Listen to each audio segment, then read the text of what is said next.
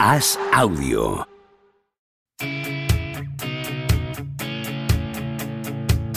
¿Seguirá a Don Propia Puerta batiendo récords goleadores? ¿Creció Camavinga como Sidorf junto a un vecino brasileño? ¿Es cierto que Rudiger suda cocaína? ¿Veremos a Varela algún día tumbado en una varela? Javier Aznar y Enrique Ballester responden a estas preguntas y analizan cada jornada de Liga y Champions en Los Últimos de la Lista, un podcast original de As Audio.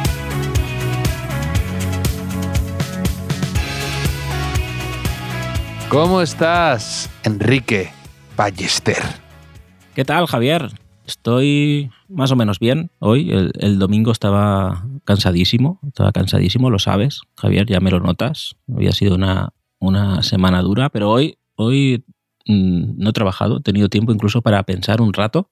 Y ya sabes que yo con un par de horas de, para pensar se me ocurren muchas cosas. Y hoy tengo una idea de negocio y una idea de película, eh, para hacer una película, que también sería un negocio al final. Si me permites o si te apetece, te, te puedo contar algo, algo de esto. Hombre, soy todo oídos, Enrique. Sabes que el Enrique más emprendedor me divierte mucho. Me parece, soy muy fan. Sí, sí. sí. Eh, más que emprender. Tu, seré algún día tu ángel investor. yo, más que emprender, yo eh, empujo a los demás para que emprendan, ¿no? O sea, yo me quedo quieto, pero eh, lanzo ahí como, como migas de pan a, a los pájaros para, para entretener un poco. Pero, ¿cuál quieras que quieres que te cuente primero? ¿El negocio o la película? La película primero. La película, vale. La película. Eh, Tú sabes que ahora que semanas como esta, que para la liga en, en, primera división, pues hay muchos periodistas deportivos que, aunque juegue la selección española, pues no trabajan y aprovechan para, para viajar. Esto mm, eres consciente de esto, ¿no? Mm. No, no, como nos, no, como nosotros, por cierto. Pero eh, si los sigues en redes sociales, tú ves que van de viaje, ¿no? Que ponen ahí eh, esas cosas. Entonces, me acordé de una película, que creo que es de Sofía Coppola, de, de unos chavales que, que, que, por las redes sociales sabían que los famosos, me parece que de Los Ángeles, mm. eh, se iban de, de vacaciones o no estaban en casa, entonces aprovechaban para colarse en sus mansiones y ver un poco lo que tenían por casa. Mm. The Bling Ring se llama la película. Correcto, The Bling Ring.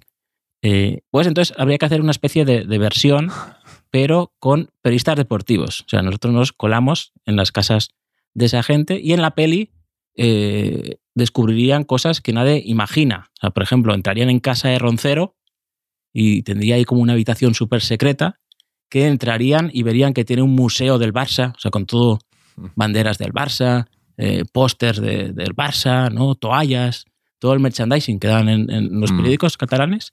Porque es como, ahí, como, como el niño rico que solo puede entrar con un identificador de voz, ¿no? En la, aquella gruta que tenían los padres que guardaban todas sus posesiones más, preciadas, más preciadas, que eran las personales, ¿no? Y tenían que entrar cuando cantaban a la, a la vez algo, entonces les reconocía y solo podían entrar así. Pues imagínate lo mismo con Roncero con, y no sé con... ¿De qué me estás hablando? Pero, de, de, claro, de niño rico, la película de Macaulay Culkin. Es que, bueno, si no tienes no tus visto, referentes no básicos, Enrique, pues apagámonos. no, eh, la, la, me la apunto, me la apunto para verla, Javier, para estar a la altura. Pero claro, que a lo mejor sí, que hubiera como una, una clave, ¿no? Que tienes que cantar el himno del Barça para entrar Mm, esa, en esa habitación, ¿no? O por ejemplo, Álvaro Benito. Álvaro Benito tiene ahí eh, discos de, de mocedades, de, de, amistades peligrosas, de grupos así, ¿no? Eh, y que realmente lo que le gustaría es, es, cantar en mocedades, ¿no? no en Big Noise. O Miguel Ángel Román, que tuviera un montón de, de maniquíes con pelucas, ¿no? Y que se pusiera él. ¡Qué, eh, qué siniestro! ¡Qué siniestro! y las peinas. Esto sería un poco la idea, ¿no? La idea ya ha quedado clara, ¿no? O sea, tú, tú, y eh, descubren todo esto, o sea, no queda ahí la película, ¿no? Porque la primera parte sería como una comedia, pero luego desemboca en un thriller. Que esto se hace mucho, ¿no? Un poco tarantino, ¿no? Sí, algo híbrido, eh, ¿no? Se lleva mucho. Sí. Harían chantaje a esta gente, harían chantaje, y mm, se hacen millonarios, porque, porque esta gente prefería dar todo su dinero antes de que se supiera que tiene una habitación del Barça, ¿no? Por ejemplo, Tomás Roncero.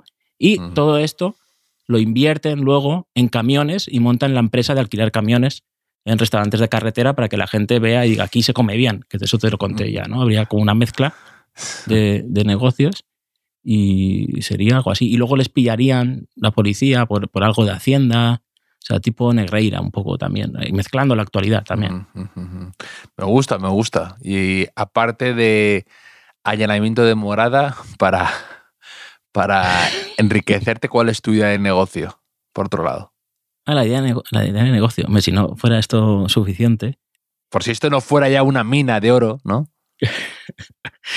idea de negocio. Apunta bien, ¿eh? Apunta, Javier, eh, papel y boli.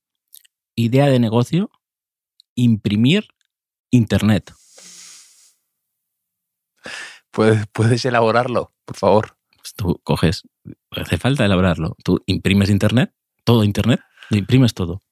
Lo encuadernas y, y lo vendes luego, 50 euros en tu casa. Todo Internet en tu casa. Como, todo el mundo querría tener una enciclopedia. Una enciclopedia, ¿no? De las de antes, un poco más agrandada, ¿no? Pero más o menos lo mismo pero con memes, con, todo, o sea, todo. Tú, imprimes internet. Entonces la gente ya, pues ya no pagaría. Sería la quiebra de, Telefónica, por ejemplo, de, Vodafone, de esta gente, ¿no? Porque si ya tienes, tú tienes ya internet. Lo veo sin lagunas el plan, Enrique, sin ningún punto débil. No sé, yo, yo son ideas que, que te doy. Por ejemplo, y tú tienes internet impreso en casa y España juega contra Noruega, como va a jugar próximamente, pues ya no tienes que buscar en Google Noruega o Wikipedia, porque lo tienes Internet, tienes Internet en papel. Sí, sí, parece que no te hace falta ni meterte a ver el mapa, ni, ni los fun facts de Noruega, todo tienes ahí al alcance de la mano, Enrique. Sí, sí. Bueno, yo, yo dejo ahí imprimir Internet como, como idea de, de, negocio. Eh, claro, empezarías por la, www. ¿no? A por la A, lo primero que te salga. Y así, hasta que llegues a Wikipedia tardas bastante, pero bueno, ahí hay tiempo, hay tiempo. Javier, España-Noruega. España-Noruega, mm, ¿estás ansioso, imagino, por ver a la nueva selección de, de la fuente? Tengo curiosidad, pero me da un poco de rabia perderme a Haaland, que era un buen aliciente para verlo, ¿no? Eh, Odegaard, Haaland, me apetecía ver esa Noruega y nos perdemos a, eh, pues no sé, ese partido de, de Haaland y, ¿Sabes a, eso me da un poco de rabia, sí. ¿Sabes a quién me recuerda un poco eh, Odegaard?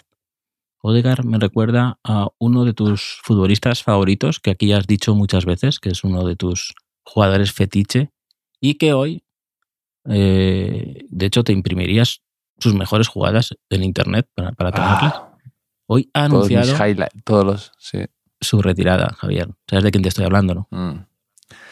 Pues de Mesut Özil, me temo, que ha anunciado su retirada y he sentido ahí un poco como Julian Ross cuando le daba así un mini ataque al corazón en Oliver y Benji. Pues yo he sentido ahí un dolor dentro de mí que no sabía eh, localizarlo, pero luego pensaba, ah, esto es son mis sentimientos, ¿no? Que ya van menguando mm. y estas cosas todavía me, afectan cuando se retira uno de tus jugadores favoritos, porque Ozil para mí era uno de mis... Es uno de los jugadores que más me han divertido ver en el campo, en el Bernabéu, que mm, siempre te esperabas, siempre veías algo muy divertido y muy espectacular. Y luego aparte ese Real Madrid de Mourinho que jugaba al contragolpe con Cristiano Ronaldo, es que Ozil se hinchó a dar asistencias.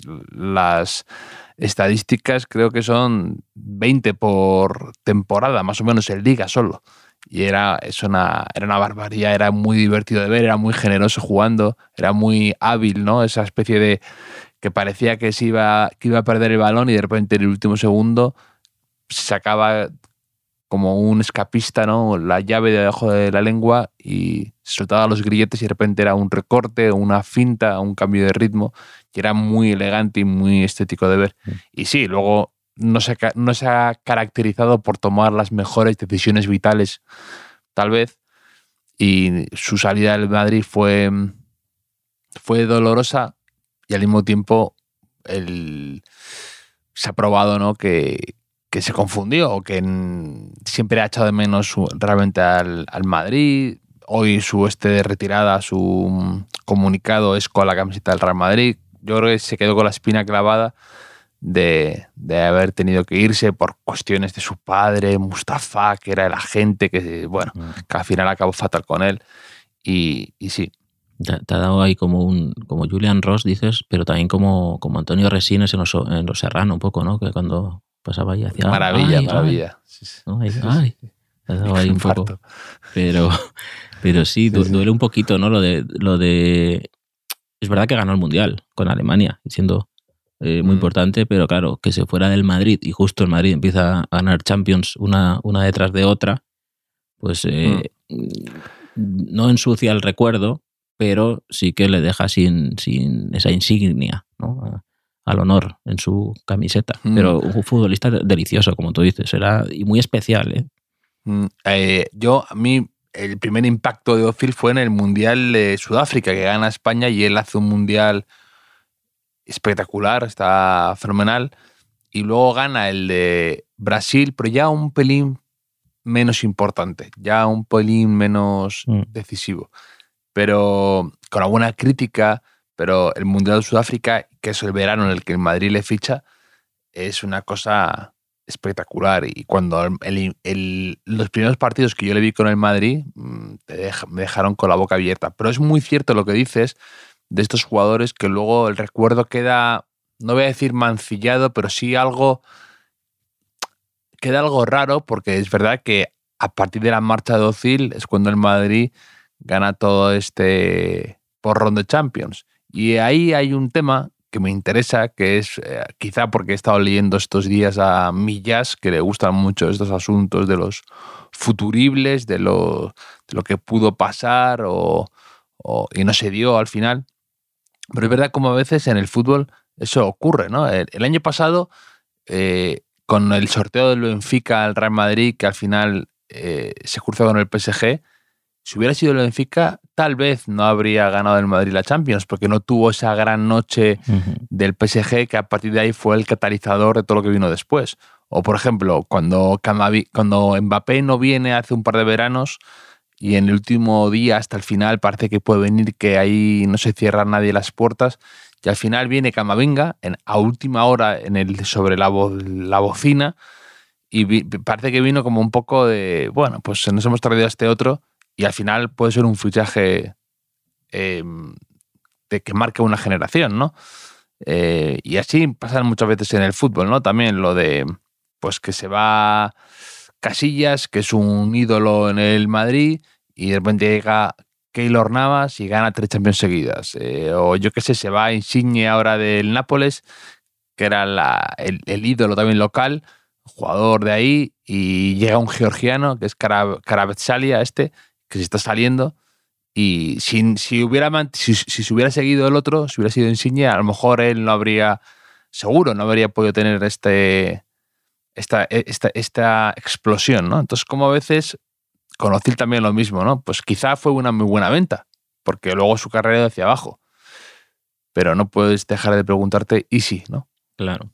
¿Y si? Si hubiese fichado a Isi Palazón en lugar de, de, de Pero, y lo de, lo, de, lo de Casillas, que recuerdas que lo Navas, hay que añadir la variable el fax de De Gea, que, que, que no entra, y entonces el Madrid no ficha a De Gea y, no sé yo si hubiese ganado con De Gea tanto en, Europa, no lo sé.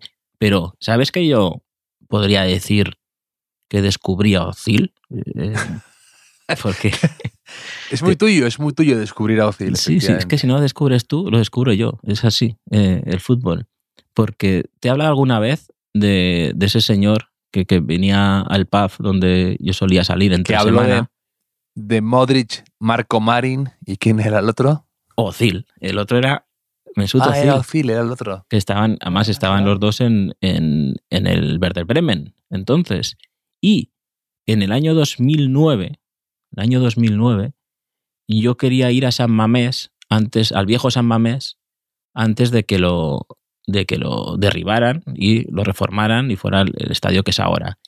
Y a través de Galder Reguera, eh, escritor y amigo y, muchas cosas, eh, fui a ver un partido de Europa League el 16 de diciembre de 2009, es decir, antes del Mundial de, de 2010, que enfrentaba al Athletic Club contra el Werder Bremen. Y mm. en ese Werder Bremen fue titular Mesut Özil. Jugó 75 minutos, ganó 0-3 el, el, Bremen, bastante, bastante fácil. Y, vi a dos de mis jugadores favoritos ahí. Eh, uno, la lástima fue que no, que no estaba Iturraspe todavía, pero uno, Yeste, Yeste y otro, Ozil, que son eran dos de, mis, jugadores favoritos. Y salió incluso mm. Marco Marín, es el que sale por él en el, en, el, en el, partido. Entonces ahí yo, yo fui un poco panenquita ahí con Galder diciéndole, estos dos, ya verás que son, son buenísimos. Ah, hiciste eso, la de, mira, mira, este, este es el bueno. Sí, sí. El tiempo puso cada uno en su lugar. Ah. pues descubridor, una más, una más puedo apuntar yo. Una más. Una más. Pero sí, Ozil un jugador divertidísimo de ver que echaremos de menos de algún modo o que pues, nos acordaremos de él de vez en cuando. ¿Y qué más te iba a decir yo? De, hablando un poco, retomando lo, de lo, de la, lo del partido de España, mm. hoy estaba viendo en el periódico, en nuestro diario AS, me beso el escudo, tú también, em, me ha dejado un poco, bueno, que tampoco es una gran novedad, ¿no? Pero eh, ¿tú, sabrías decirme quiénes son los tres jugadores de España con más internacionalidades ahora mismo de esta convocatoria? Mm, Morata, Carvajal. Que es el capitán. Carvajal, no mm. puede ser. Porque he visto que. Es que he visto que han hecho a el cuarto capitán, pero no sé el cuarto con más partidos. Y eran Morata, Carvajal y otro que no recuerdo ahora mismo. ¿Alguien del Barça, quizá? No lo sé. Rodri, Rodri. Mm. Rodri del City. Efectivamente. O sea, el primero es Morata con 61 partidos. Luego va Rodri con 39. Mm. luego va Carvajal con 33. O sea, casi tiene Carvajal la mitad de partidos que Morata con la selección, lo cual me, parece bastante llamativo y también un poco indicativo ¿no? de la mala suerte que ha tenido Carvajal en su trayectoria internacional. Mm. Pero es que casi te pones a verlo y Gaby es de los más veteranos ya. es, increíble. Gaby tiene 17 partidos y está como, digamos, en el sector más veterano de la selección. Es muy, muy, muy bestia. Porque, claro, eh, hay un montón de debutantes o de jugadores con pocos partidos a sus espaldas. Entonces están ahí. Yo he de confesar, el día que debuta Gaby, que tendría 16 años, o no sé, 17, no sé cuántos años, pero y pidió dos o tres balones. Eh, yo no tenía muy visto, evidentemente. Mm, con un orgullo, o sea, con, una personalidad que me emocionó. Mm. O sea, me emocionó ver competir así a, un crío. Claro, luego mm, eh, lo tienes contra un equipo que tú quieres que, gane y, te cae un poco peor. Pero me, me impactó muchísimo y me emocioné de pensar cómo, cómo estaría él, o sea, cómo puede llevar algo así un chico tan joven, eh, cómo estaría su familia, esas cosas que, yo pienso. Y mm, dije, me impactó muchísimo. Tiene un partido más con la selección y hago, aspas que Gaby. ¿Cómo te quedas? es, que es raro. Sí, sí, sí. Y, bueno, y los dos un mundial, de momento. Los dos un mundial, pero mm. me tiene pinta. Claro, es que Gaby lo hemos hablado alguna vez yo la duda que tengo con Gaby es, es eh, cuánto le aguantará. La carrocería. Claro, cuánto le aguantará la carrocería. Porque va muy a tope, mm. va muy a tope y mm. yo creo que llegará un momento en el que tendrá que reinventar su juego de alguna manera. Y la duda si tiene la capacidad, claro. Es que, y, pasa muchas veces con los jugadores que, que explotan muy jóvenes, ahí hay un tema de cuando, cuando un chico muy joven tú le subes al primer equipo y no dejas que progrese y que destaque con la, con la gente de su edad, por así decir, claro, estás de algún modo acortándole su trayectoria normal. Porque, claro, eh, pasa también en baloncesto, ¿no? Por ejemplo, cuando Ricky Rubio empieza con 14 años a jugar en la ACB, mm. claro, es que tienes que ponerte, se tiene que poner a pegarse, a defender como un perro, a hacer un juego más para, para los demás y no le permites, o no le permites, entre comillas, eh, pues ir poco a poco quemando etapas, cometiendo errores, eh, pues destacando, creciéndose, viéndose arriba.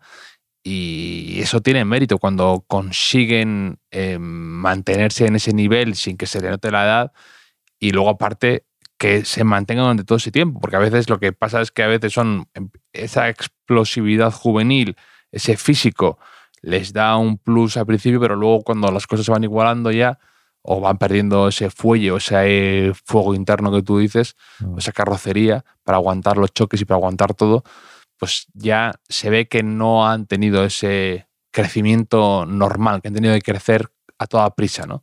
Sí, incluso. no creo que suceda. Y además de la carrocería, el motor, a veces, ¿no? Porque claro, claro, por eso, ¿eh? pues claro. O sea, eso, estos chicos que debutan tan joven, tan joven, tan joven en partidos muy exigentes, luego se, apagan muchos de ellos, porque, claro, tienen una cantidad de kilómetros de las piernas. Claro, yo pienso, pienso, pienso en Raúl, por ejemplo, ¿no? Eh, Raúl a partir de los 26, 27 fue otro jugador. Piensas en Fábregas, pasó parecido, ¿no? O sea, chicos que con 17 años estaban en la élite, superélite, y el otro día, ahí viendo cosas, eh, hay casos un poco mm, inversos. O sea, vi que Luka Modric llegó al Real Madrid con 26, 27 años, algo así.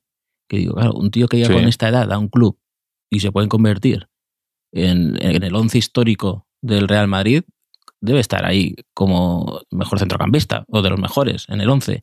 Y claro, llegó con 27 años, que puedes pensar cuando llega, bueno, este nos da tres o cuatro años buenos y, y, se acaba, ¿no? Pero... Y, aparte, y, Modric además al principio, eh, la primera etapa de Ancelotti, me acuerdo que tuvo un montón de problemas de lesiones y sí, tuvo un año, que decías, bueno, a lo mejor, sí, que a lo, mejor no, no les da. En, en, en, esa, en esa senda de... Son tres Champions en cuatro años, si no me equivoco.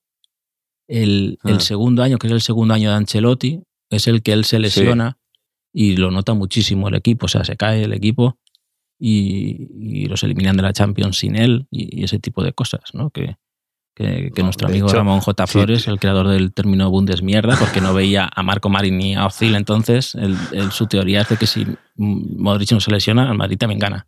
Eh, esa Champions son, son estas cosas son otras cosas espectaculares que te llama la atención de una carrera y otras, ¿no? Pues por ejemplo, sin ir más lejos, Modric es un par de años mayor que, que Ozil, o tres, tres años más que Ozil, yo creo, tres más que Ozil.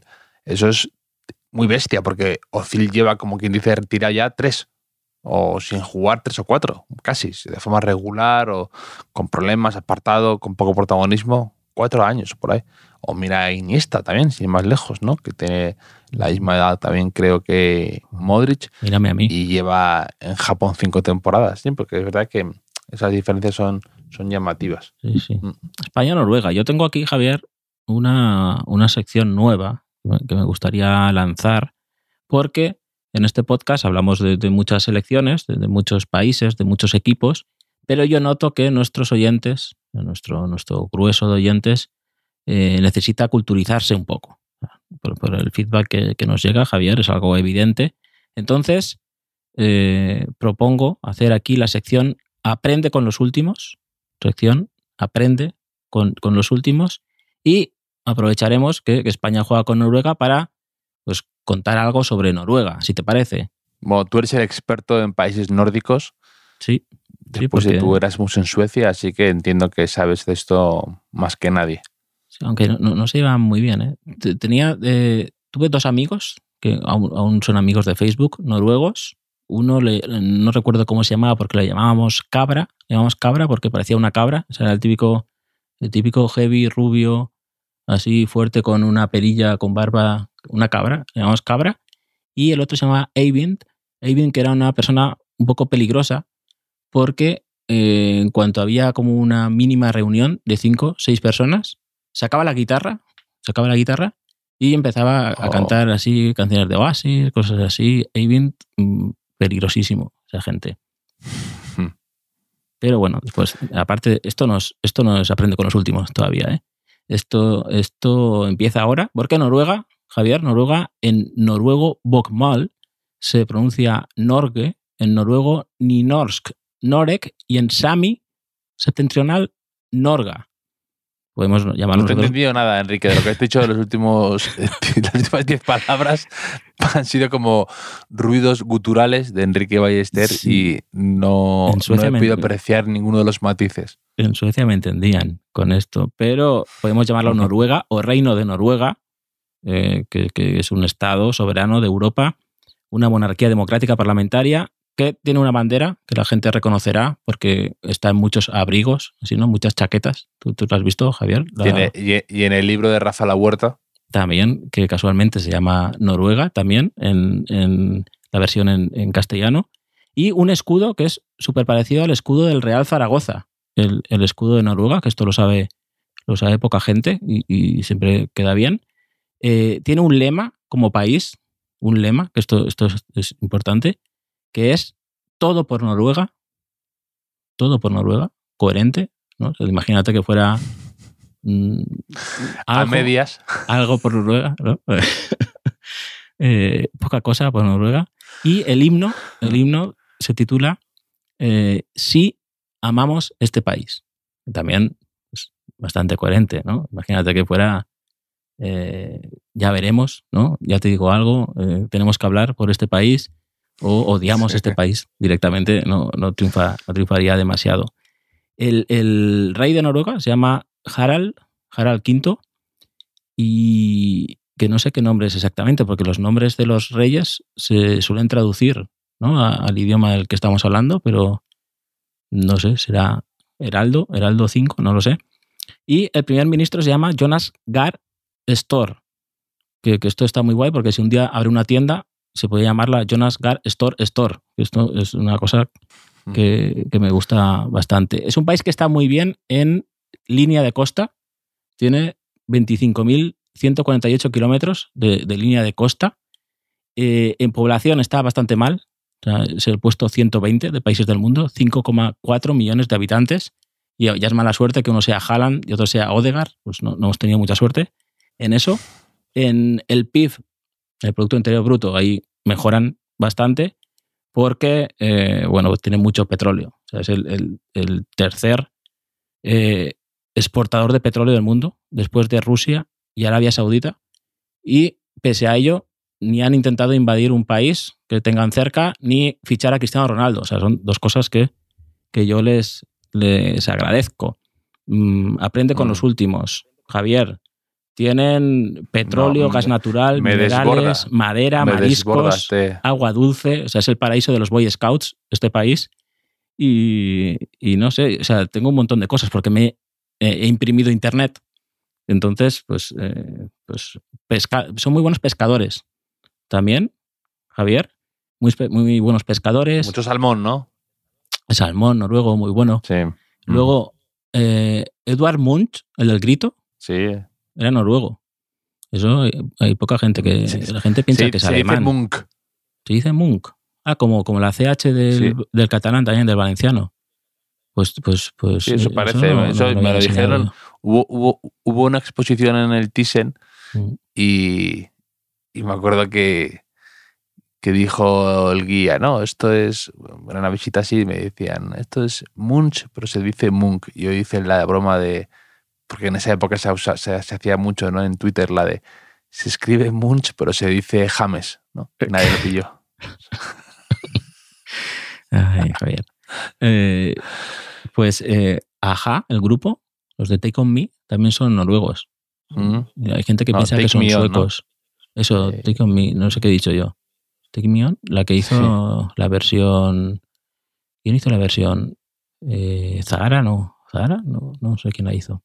Pero aquí esto te va a gustar, Javier. No, take, take, on- take on me, take on me. es- tienes Ah, lo dicho razón, bien. ¿no? Estoy, ahí- estoy, estoy- estoy yo aquí tarareando mentalmente este. Sí, deja, sí. sí, sí, sí. Take Y- on me. Y sabes que en un poco girito, en Trafalgar Square, ponen un, un árbol de Navidad muy famoso y resulta que es un regalo de la gente de Oslo que hace a los londinenses cada año porque Mm. Eh, es un gesto de agradecimiento por la ayuda en la Segunda Guerra Mundial, porque el gobierno noruego y la familia real estuvieron exiliados en Londres cinco, cinco años ahí y cada año envían e- el árbol, porque también tienen muchos árboles en Noruega, tienen un montón de, de- de madera y todo, que claro, es eh, así cualquiera, ¿no? Esto también estado de bienestar, estas cosas, ¿no? Todo, todo gratis, pero claro, tienen, tiene, está un poco desaprovechado ese país, ¿eh?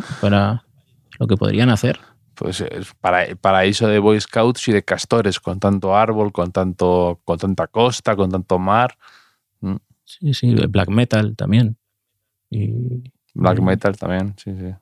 sí. Nausgard. Una época leía yo a, a Nausgard bastante, que escribía ahí el libro este que Sí, su vida.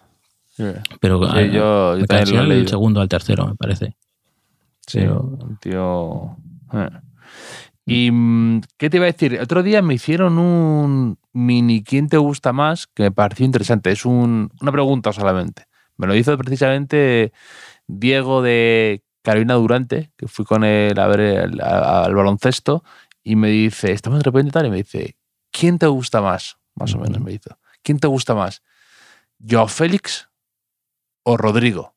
¿Quién preferirías para tu equipo, Enrique? Uf, Me pare- me pareció buena, buena pregunta, más que ahora que va a haber ese cruce. es, es buena, ¿eh? Es, es buena. Eh, Está bien tirada, ¿eh? Sí, sí. A ver, depende del momento de tu vida en el que estés, me parece. O sea, si quieres algo seguro, eh, tipo fijo, Rodrigo. Pero si te la quieres, quieres arriesgar un poquito, ¿no? Renta variable, Joao Félix. O sea, creo que Joao Félix puede llegar a ser mejor, pero que Rodrigo te Mm. va a asegurar un rendimiento ya muy bueno. Me gusta, me gusta el paralelismo renta fija, renta variable. ¿Tú crees que tiene el techo más alto Joao Félix, pero Rodrigo es más eh, fijo, más seguro, más Sí. regular, más constante? Yo también tiene un valor. Me gusta. ¿Sí? ¿No crees? Eh, Joao Félix puede ser Mm. jugadorazo o puede acabar como, como Dani, el del. ¿Recuerdas Dani del, del Ajax de, de los 90 y demás? Ah, sí, sí, sí, sí, sí. Sí, que era, iba como de guaperillas, ¿no? Ese Sí, Dan. de guapete. Hay una mítica cuando va al West Ham, que el entrenador es Reknap, me parece, eh, que, que le preguntan por Dani, que si es muy guapo, no sé qué, y, dice, y dijo, a mi, a, mi, a mi mujer le gusta mucho, quiero decir. Y, y dijo, incluso yo, no sé a veces si, si ponerlo a jugar o, o liarme con él o algo así, dijo. O sea, no sé cómo. Pero, pero sí, o sea, que me acuerdo, había portadas ahí. Esto leí en un artículo, pero no recuerdo dónde. Que en los tabloides ponían: encierren a sus hijas, que llega Dani, llega Dani de Portugal, no sé qué, o llega Mm. portugués. Y sí, no sé. Mm, Además, Da- Dani en el Ajax tuvo que ser bueno, porque en aquella época el Ajax fichaba mucha joyita joven. Sí, elimina al Atlético de Madrid, quedó- de, de- es Atlético de. Madrid de, de la Champions de, del año 96, 96-97, esa temporada, después del doblete. Mm. Pero escuché, el, escuché en tu podcast bueno, tu podcast bueno de eh, Hotel Jorge Juan, que, que hiciste con Diego, de Carolina Durante, porque me tiraste un buen anzuelo, que me dijiste, eh, no, hay un momento que hablamos de ti, hay un momento que, que hablamos de ti. Esto me dijiste, eh, Javier. Y yo, el domingo, que como ya he dicho que estaba muy cansado, eso que estás tan cansado que, que no, que, que no te duermes, que, no te duermes, me puse a escucharlo. La verdad es que está, está muy interesante la charla, muy amena. Y, y digo, bueno, pues ahora, ahora hablarán de mí, ¿no? Ahora hablarán de mí. Digo, empiezan a hablar de, de fútbol, digo, pues ahora de fútbol, ¿no? Que, es- que esto es lo mío. Luego de lesiones también, del fisio, digo, pues esto genial, esto perfecto para mí, pero nada. Eh, empiezan a hablar del FIP, de Benicassim, digo, pues aquí esta es la mía, tampoco. De libros, de yo qué sé, de cuando el cerebro deja de funcionar, eh, cuando hablan de Rosalía, igual, incluso del jengibre, digo, pues igual, esto es por mí. Y dos horas de, dos horas de podcast, dos horas y pico. Y ya cuando quedaban diez minutos o algo así, eh, hablan de, de- de emojis, de, de- de emojis, y de repente ya Javier Arnada dice, no, Enrique Baster usa mucho este, el de, el de el, se encoge de, hombros uno, y yo me encogí de hombros en ese momento. Bueno, porque me encogí yo mismo de, de, hombros. Eso es muy bonito. Eh, ¿Cómo pasaremos a la posteridad? ¿Cuándo, se acuerda de ti, Javier Aznar? Cuando ah, habla de, de, emojis. Mm. Pues sí, Enrique, así te tengo yo presente con emojis y con memes en mi corazón. Sí, sí. Bueno, pues la verdad es que es bastante bien, ¿eh? Bastante bien para, para lo, que, lo que podría ser. ¿Has visto a, a Eden Hazard en qué está usando estos días libres? Porque ya, por lo visto, ya no va con Bélgica. No, no, ¿cómo va a ir con Bélgica? Eh, no, no, no he visto en qué está metido el bueno de Eden. Pues es que he leído en el norte de Castilla, en el norte de Castilla, porque lo retuiteó Pablo Sobrado, eso también tengo que decirlo, que Mm, había ido a Segovia a comer cochinillo segoviano, Eden Hazard. Cuando, cuando todo te da igual ya, ¿eh? y sale, ya solo por un tema estético. Sí, sí. Y hay, sale una foto ahí en, un restaurante de Segovia con alguien que parece el, chef o el dueño o algo así, con la típica eh, chaquetilla blanca ¿no? que llevan los, en los restaurantes y un, señor, hay un señor mayor que lleva como una, un traje, una medalla ahí, que debe ser alguien muy importante. Era Cándido, ¿no? Yo creo. Sí, no sé, es que no entra la noticia. Cándido, José María. No, entra la noticia, porque solo hice la ah. captura al titular, ya sabes que, que, yo me quedo en la superficie para ser fácilmente manipulable. Pero sí, eh, Segovia. Eh, hombre, no es una mala opción. Si estás en Madrid, ¿no? Tienes ahí un par de días libres, Estás ahí, estás, estás cerca. Bueno, Segovia es un sitio eh, de mis ciudades favoritas, pero es verdad que por un tema de, de, ya meramente no convertirte en un puro meme, ¿no? No te vayas a comer cochinillo después de haber dicho que te, que, que, te ponías fino de galletas y que por eso volviste gordo del mundial y que, bueno, sobre todo... Eh, igual, igual pasó eh, y vio camiones en la puerta y muchos camiones. Sí, sí, sí, muchos camiones en la puerta de Cándido, de José María o del Narizotas. Sí, sí, sí, ahí, eh, imagínatelo. Pero, pero bueno, ahí está, está Hazard. Hazard, mm, no sé, ¿es de poner excusas Eden Hazard, tú crees, Javier?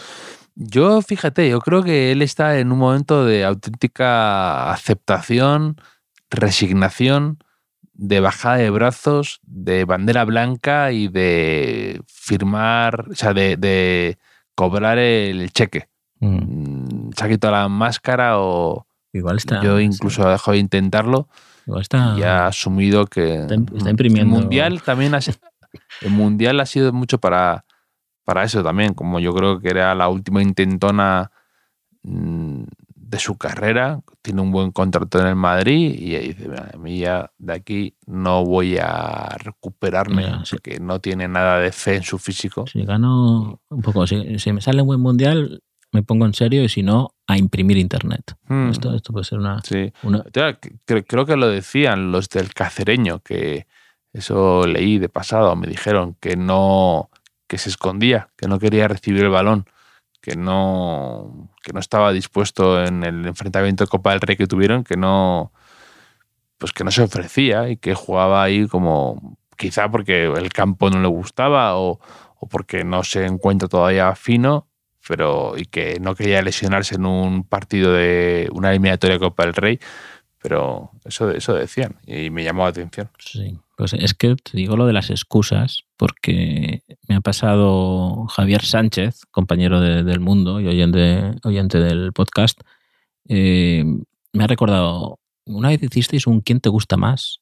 Que, yo no recordaba muy bien, sobre excusas eh, cuando a alguien le pillan en un control antidoping, las excusas que pone para no admitir que, se estaba dopando.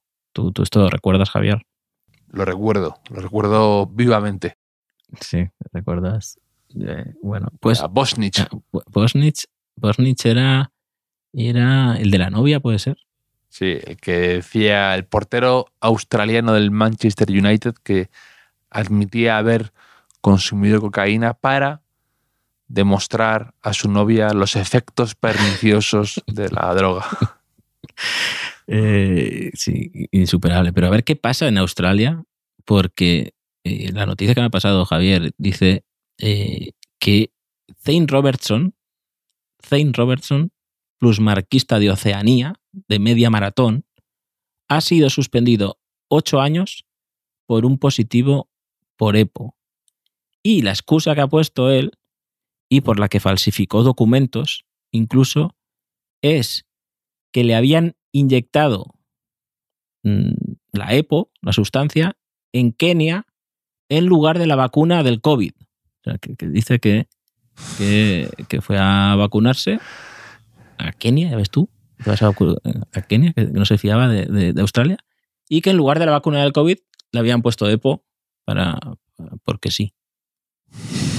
Es buena, es buena excusa, un poco desesperada, pero eh, intentará que los pocos controles que a lo mejor hay en Kenia de vacunación, a lo mejor que eso despiste a las autoridades de Oceanía, ¿no? O, hay, que tener imaginación. Si ¿eh? inventa un país exótico. Sí, sí, sí. hay que tener. Yo solo por eso ya le rebajo un poco, un poco la pena. Lo he leído en la revista Corredor. Esto, la revista Corredor.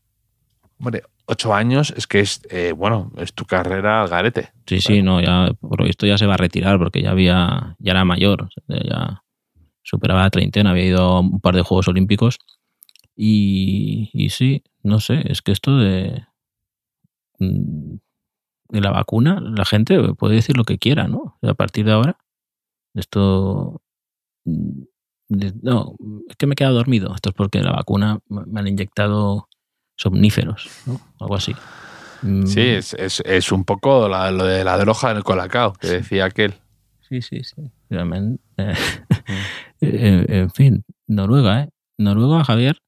Mm, veremos qué hace España con, Noruega. Es verdad que la ausencia de Haaland pues, resta un poco de, de, interés al, partido, pero como queremos ver a, a los nuestros, eh, aquí estaremos para, para comentarlo en el fin de semana. Perfecto, Enrique. Lo comentamos este fin de semana. Tengo ganas de ver el estreno, la puesta de largo de, de la fuente y los nuevos jugadores, a ver cómo, qué pistas va dando el nuevo entrenador y seguro que tenemos mucho que comentar aquí, mucha tela que cortar en el podcast, Enrique. Seguro. Eh, puesta de largo, pero vestidos de corto, ¿eh? es la paradoja del, fútbol. Sí, exacto. y nada, Javier. Te mando un abrazo, Enrique. Un abrazo.